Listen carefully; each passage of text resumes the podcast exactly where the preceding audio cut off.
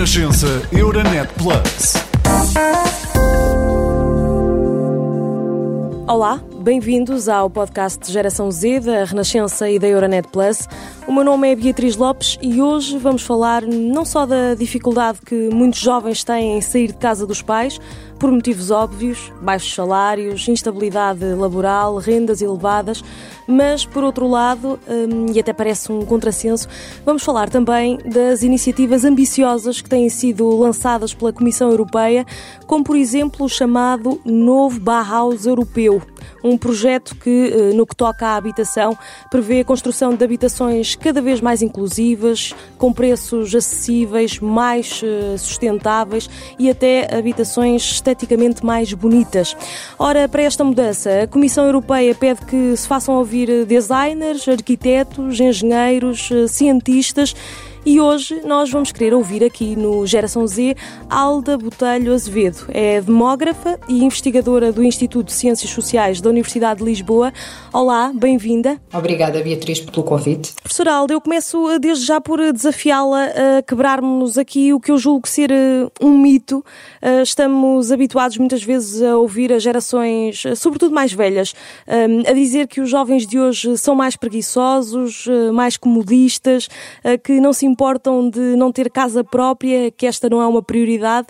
É, é também esse o retrato que faz? Ah, bom, a minha primeira reação é, é rir-me.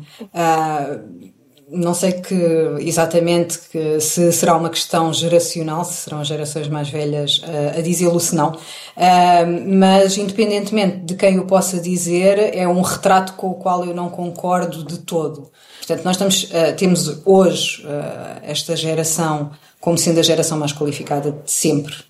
É uma geração que cresceu com uma profunda crise económica e social, altas taxas de desemprego, pobreza, desigualdades, e que a quem, eh, quando finalmente o, futuro parecia um bocadinho risonho, Uh, surgiu a, a, pandemia e agora então temos uma guerra na Europa, temos uma nova crise económica a desenhar-se.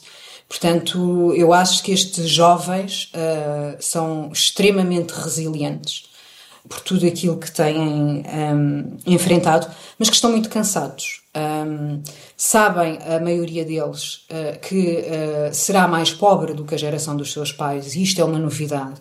Aquilo a que nos habituámos foi que a escolaridade uh, acaba por permitir melhores condições, melhor emprego, melhores condições de vida e, portanto, um nível de riqueza ou um nível de conforto económico superior.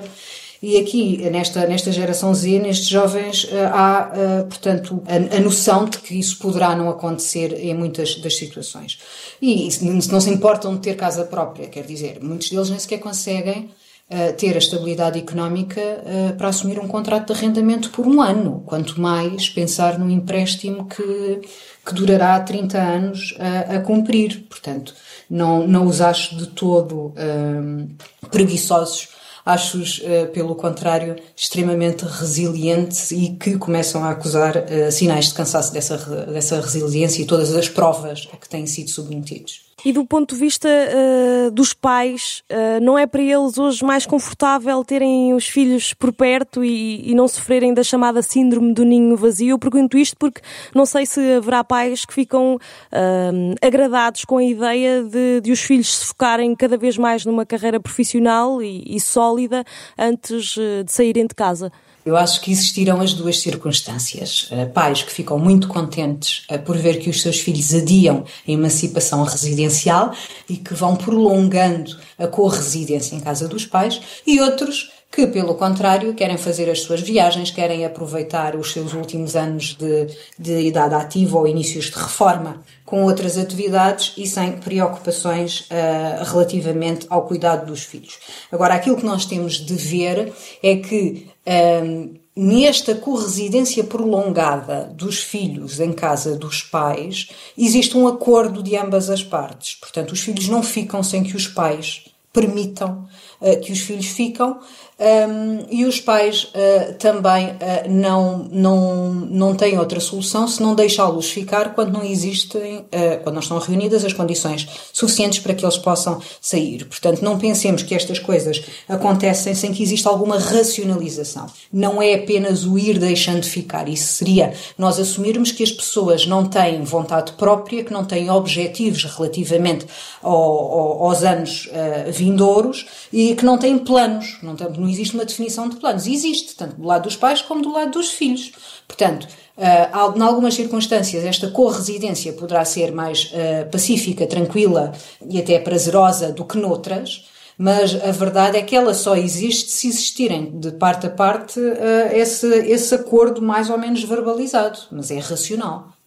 Recorrendo aqui uh, a um estudo feito no ano passado pela Fundação Francisco Manuel dos Santos, um, este estudo revela que 64% dos jovens portugueses, entre os 18 e os 34 anos, viviam ainda em casa dos pais, olhando também aqui para o salário. Três em cada quatro jovens ganhavam menos de 950 euros. Com este salário, uh, pagar uma renda é impensável. Que reformas legislativas é que deveriam ser urgentemente implementadas uh, de forma a, a reverter este cenário? Bom, uh, começando aqui primeiro pelos factos, não é? É realmente muito, é muito elevada a proporção de jovens uh, portugueses que residem em casa dos pais e é importante termos isto em conta porque há, e eu do, do ponto de vista demográfico, claro que tenho de trazer este assunto à nossa conversa, há, uh, um, portanto, consequências demográficas importantes. quanto mais tarde os jovens saem de casa dos seus pais, mais tarde se dá a emancipação residencial e eventualmente a formação familiar e ao fazê-lo cada vez mais tarde tarde, e significa que os próprios projetos de fecundidade das pessoas, destes jovens, também são adiados.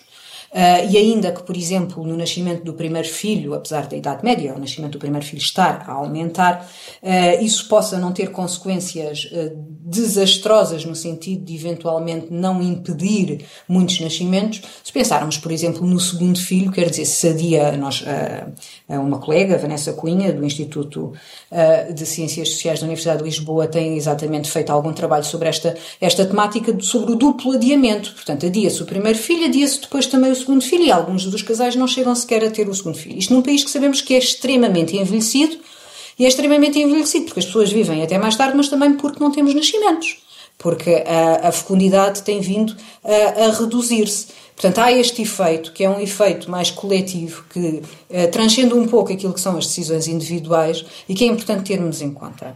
Indo aqui aos salários.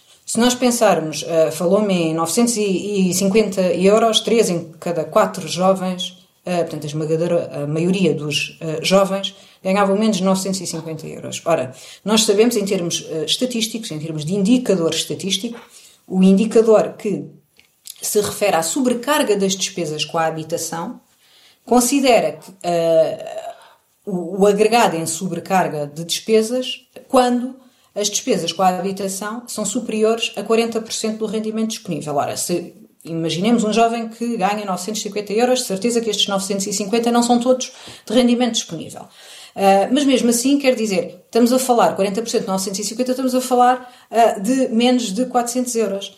Um, eu volto e meia consulto o idealista para ver como é que as coisas estão e o que é que vai aparecendo e o que é que não vai aparecendo, uh, perceber um pouco o mercado. E há pouco, enquanto preparava esta nossa conversa, filo uh, e fui ver qual era o, a, a, renda mais barata na cidade de Lisboa, hoje, à data de hoje.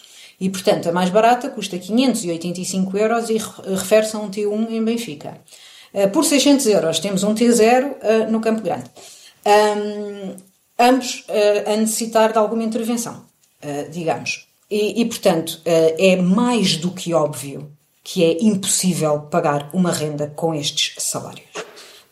se a estes salários acrescermos que eles não são estáveis, ou seja, que eu posso estar a receber hoje, mas daqui a seis meses posso ficar sem o meu emprego, a situação torna-se ainda mais grave reformas. O que é que nós podemos?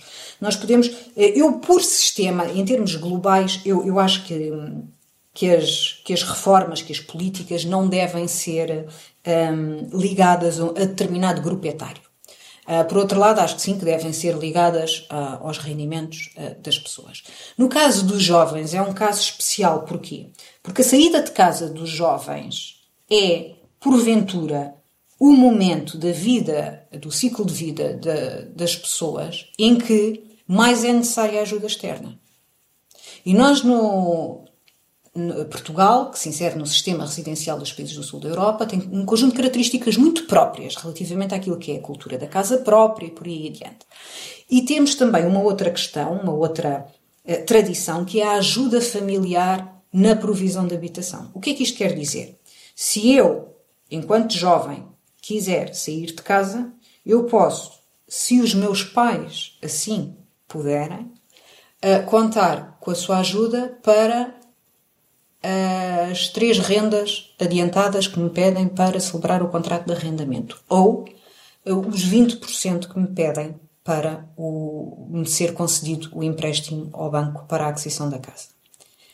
Isto é um fator de desigualdade social muito grande na emancipação residencial dos jovens, porque significa que os que uh, foram agraciados com um, um, portanto, um contexto, um background, um contexto familiar socioeconomicamente mais favorável têm menores dificuldades na transição, na emancipação residencial. Os que, porventura, não podem uh, usufruir desta ajuda familiar irão ter de um, ultrapassar todas estas barreiras sozinhos. E, portanto, neste aspecto, eu acho que poderiam existir programas de apoio à emancipação residencial que considerassem aí sim, efetivamente, o, o grupo etário, mas também o nível de rendimento.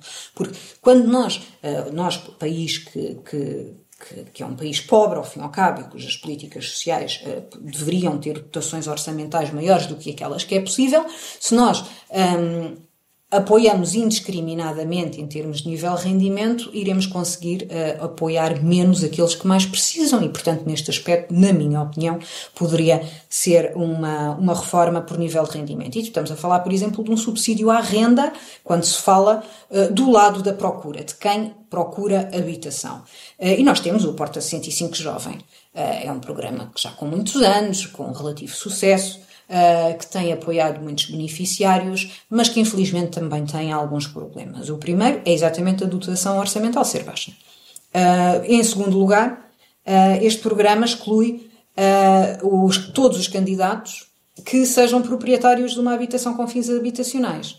Ora, isto significa que se eu encontrei emprego em Lisboa e se eu tenho uma casita uh, num, num, lugar ermo, despovoado, onde eu não consigo arrendar a ninguém porque não há procura, eu não vou conseguir uh, obter rendimento dessa propriedade e, portanto, não me serve de nada ser proprietário, mas deixo de ser elegível para o Porta 105 Jovem. E depois, há aqui uma questão que eu, que eu compreendo, portanto, em termos de recursos humanos é difícil gerir todas as candidaturas e, portanto, abrir um, períodos de candidatura acaba por ser eh, logisticamente mais simples, mas quer dizer, eu se arranjo um emprego hoje e se tenho de alugar uma casa hoje, eu tenho que alguém, isso, isso vou precisar do, da Porta 105 Jovem para assegurar esse arrendamento, como é que eu aguento a renda durante seis meses, até que, a próxima, a, até que o próximo período de candidaturas abra? É difícil. Eh, portanto, há aqui um conjunto de coisas que poderiam claramente ser melhoradas para que pudéssemos eh, realmente uh, apoiar os nossos jovens neste processo de emancipação residencial. Já falámos aqui do pagamento de rendas. Em Lisboa, por exemplo, temos o chamado Programa de Renda Acessível, precisamente para ajudar as famílias que têm um rendimento muito baixo. Justificar-se-ia que este programa fosse uh, implementado e, e alargado a outras regiões do país? Julgo que em todas as áreas de alta pressão demográfica, onde, onde tem existido escalada de preços da habitação, é fundamental existirem instrumentos que vão contrabalançar. E isto pode-se fazer de duas formas, do lado da procura e do lado da oferta. Do lado da procura é realmente através de subsídios à renda. Existindo aqui algum controle, porque claro, lá está, uma das críticas que usualmente é, é colocada aos subsídios à renda é que os próprios senhorios depois aumentam o valor da habitação que têm no mercado porque sabem que quem ocupar a habitação vai beneficiar de um determinado uh, apoio do Estado e, por isso, uh, uh, querem também que isso se reverta nos seus, nos seus rendimentos.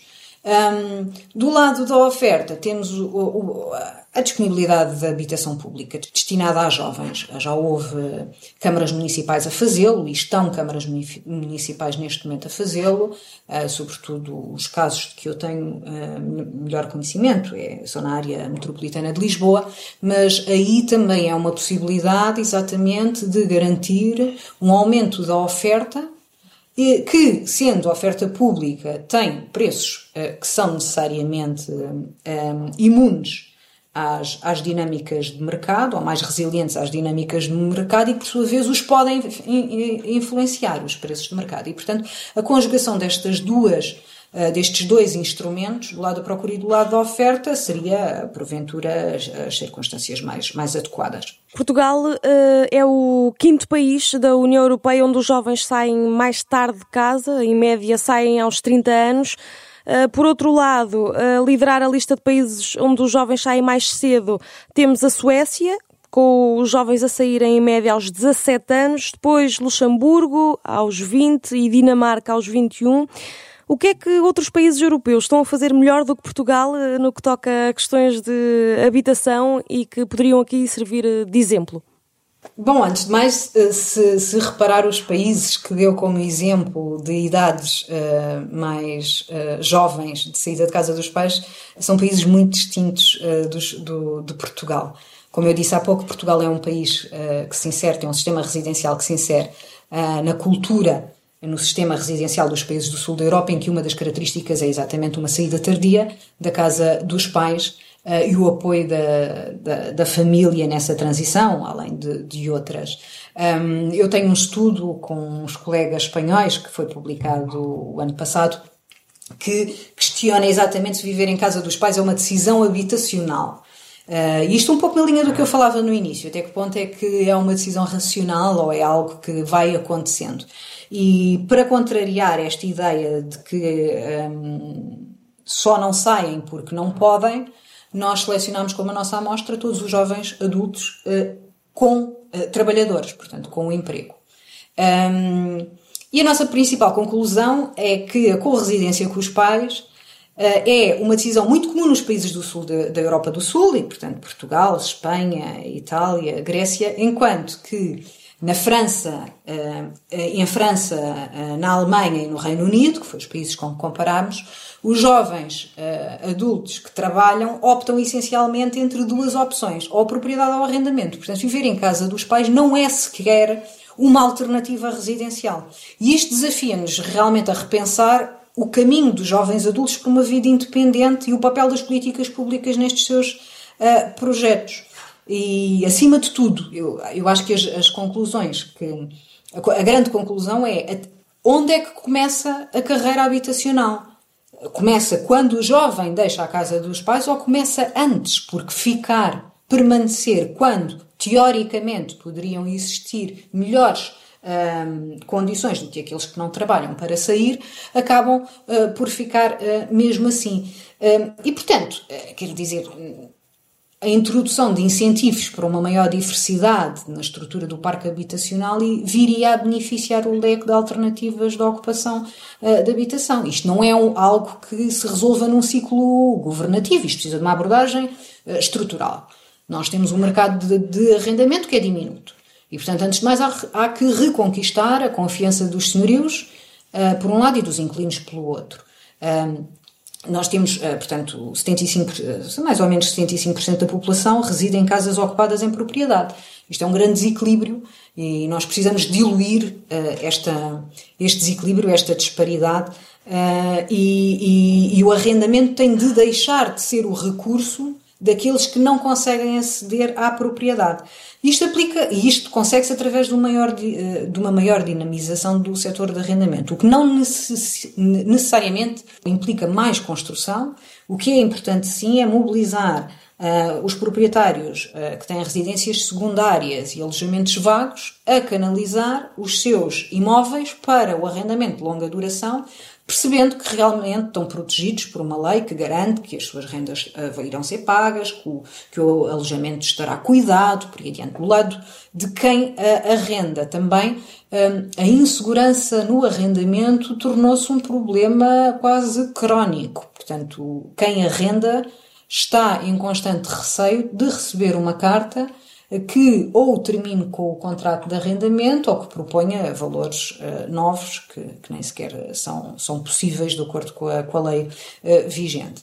E, e, portanto, depois também precisamos de, de, uma inversão aqui, que é nós passarmos a olhar para as políticas e a desenhar políticas públicas com base na estimativa daquilo que são as necessidades futuras de habitação. Isso é algo que se faz na, na, em muitos países uh, europeus, Inglaterra, por exemplo, é um excelente exemplo disso, e, que e em cá não existe ainda essa tradição. Portanto, nós sabemos que a procura de habitação uh, acompanha uh, mais ou menos a estrutura demográfica da população. Portanto, quanto mais famílias, mais habitação precisamos. Quanto mais envelhecida é uma população, uh, por efeito da mortalidade, mais alojamentos ficarão vagos daqui a alguns anos. Quanto mais jovem é a população, maior será a procura da habitação quando esses jovens atingirem realmente o início de vida ativa, de vida adulta, como é agora o caso de, de, desta geração.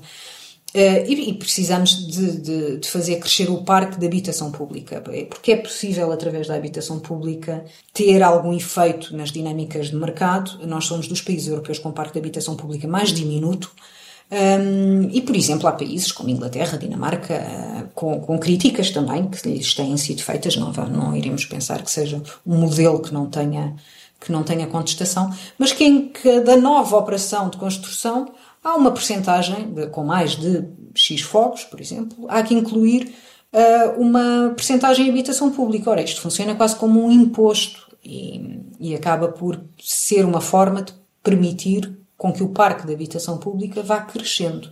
Relativamente a esta ambição da Comissão Europeia, eh, de que eu falava aqui no início do episódio, para que haja cada vez mais habitações uh, inclusivas, com preços acessíveis, uh, mais eficientes energeticamente, um, no caso de Portugal, esta não será uma ambição um, um bocadinho irrealista. É que por vezes custa-nos uh, refletir sobre estas questões quando uh, olhamos para alguns números, por exemplo, e, e, quando sabemos que Portugal tem mais de 8 mil pessoas em situação de sem-abrigo. Eu não diria tanto irrealista, diria uh, difícil uh, de crer com a nossa realidade ou distante da nossa realidade. Isto porquê? Porque, uh, como nós em Portugal ainda não conseguimos resolver todas as situações de carência absoluta de habitação ou de carência severa, uh, ainda não conseguimos acudir às, às famílias que, estando em situação de sobrecarga de despesa ou estando em, estando em situação de sobrelotação, não são contempladas ao fim e ao cabo. Portanto, estamos sempre na emergência, estamos sempre a responder àquilo que é a situação mais emergente. Uh, não é essa, portanto, estamos num, num, num mundo globalizado e no contexto da, da, União Europeia mais especificamente, onde coexistem muitas realidades diferentes. E, e não podemos esquecermos que este, que, que este conjunto de famílias uh, precisa também de respostas. Uh, e quer dizer, a, a, ideia de ouvir criativos e cientistas e de os juntar é uma excelente uh, estratégia, mas não seja uh, porque a partir dos estereótipos uh, os criativos passam sempre por ser pouco realistas e os cientistas por serem profundamente aborrecidos. e portanto, pô-los em, em, conversa parece-me que, que é realmente uma boa estratégia. esta, esta iniciativa tem uma forte componente participativa. Uh, o que é bottom-up, o que é claramente muito, muito salutar. E chama-nos para imaginarmos e construirmos um futuro sustentável uh, e inclusivo, que seja ao mesmo tempo estético, não é? que exista aqui a questão do belo, aquilo que é o, o nosso olhar, a nossa forma de estar no mundo, a nossa, uh, a nossa filosofia. E aqui a estética, o elemento estético, um, é entendido como os lugares, as práticas que olham para três questões fundamentais. Uh, que sejam enriquecedoras, que sejam belas, que se inspirem na arte e na cultura, portanto, ir além daquilo que é funcional. A habitação não precisa de ser só funcional, pode também ser bela, pode também cumprir um, outras funções uh, e pode ser inspirada na arte e na, e na cultura. Uh, sendo sustentável, o que, o que cada vez mais é uma questão incontornável. Portanto, aqui a questão do ambiente do nosso, uh, do nosso planeta um, e que seja inclusivo, portanto, encorajando aqui o multiculturalismo, a intergeracionalidade e, e por aí adiante.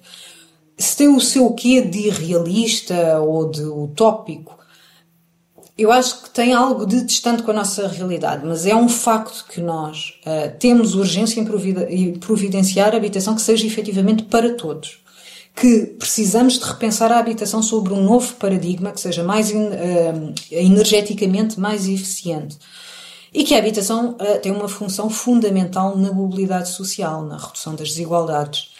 Aí, pelo menos a mim, deixa de me parecer uma, uma realidade assim tão distante. Obrigada, Alda Botelho Azevedo, que nos ajudou aqui a perceber as dificuldades que os jovens enfrentam quando o assunto é habitação, ah, deixando também aqui um apelo para que haja um maior equilíbrio entre os interesses de inquilinos e senhorios. De resto, dizer apenas que o podcast Geração Z regressa na quarta-feira, dia 13 de julho. Até lá. Renascença Euronet Plus, a rede europeia de rádios para compreender melhor a Europa.